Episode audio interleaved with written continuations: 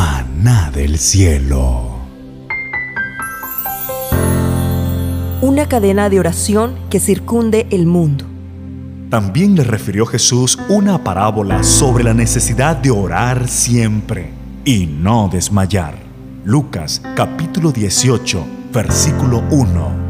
Hermanos y hermanas, recuerden que estamos viviendo en los umbrales del mundo eterno. Los casos de todos están siendo tratados en las cortes celestiales y es el momento oportuno para abandonar el pecado y obrar fervientemente para salvar a tantos como sea posible.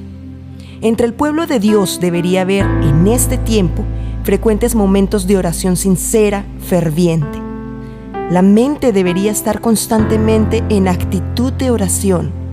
En el hogar y en la iglesia deben elevarse oraciones fervientes en favor de quienes se han entregado a la predicación de la palabra. Los creyentes oren como lo hicieron los discípulos después de la ascensión de Cristo. Los miembros de nuestras iglesias necesitan convertirse, volverse más inclinados a lo espiritual. Una cadena de creyentes fervientes que oren deben circundar el mundo. Oremos todos humildemente.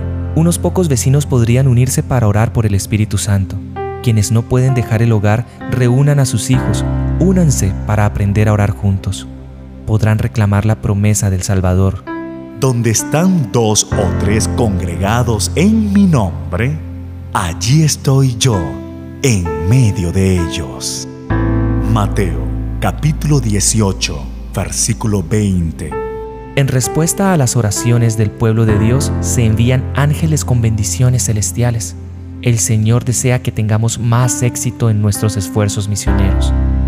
Por medio de la oración diaria y la consagración, todos podemos relacionarnos tanto con nuestro Padre Celestial que Él pueda concedernos ricas bendiciones. Especialmente los jóvenes en la fe necesitan estar despiertos y en guardia contra las estrategias de Satanás. Deben aferrarse resueltamente a una fe inconmovible en el gran sacrificio expiatorio. No necesitan continuar en el pecado.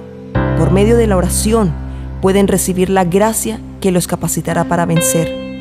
¿Cuánto más podría haberse realizado si el tiempo derrochado por el pueblo de Dios en encontrar faltas hubiera sido empleado en animarse unos a otros y en el servicio activo? ¿Cuánto mejor es que las voces se unan en oración, en santo unísono, que emplearlas en encontrar faltas? Las mayores victorias de la iglesia de Cristo o del cristiano son las victorias que se alcanzan en la cámara de audiencia con Dios cuando la fe fervorosa y agonizante se hace del poderoso brazo de la omnipotencia. Lo que más necesitamos es poder del corazón. Orar a Dios con fe por su poder transformador. No es el poder del cerebro o el poder del dinero, sino el poder del corazón lo que la gente necesita ahora. Todo ha sido producido por el ministerio Son Dos, extraído del libro Reflejemos a Jesús.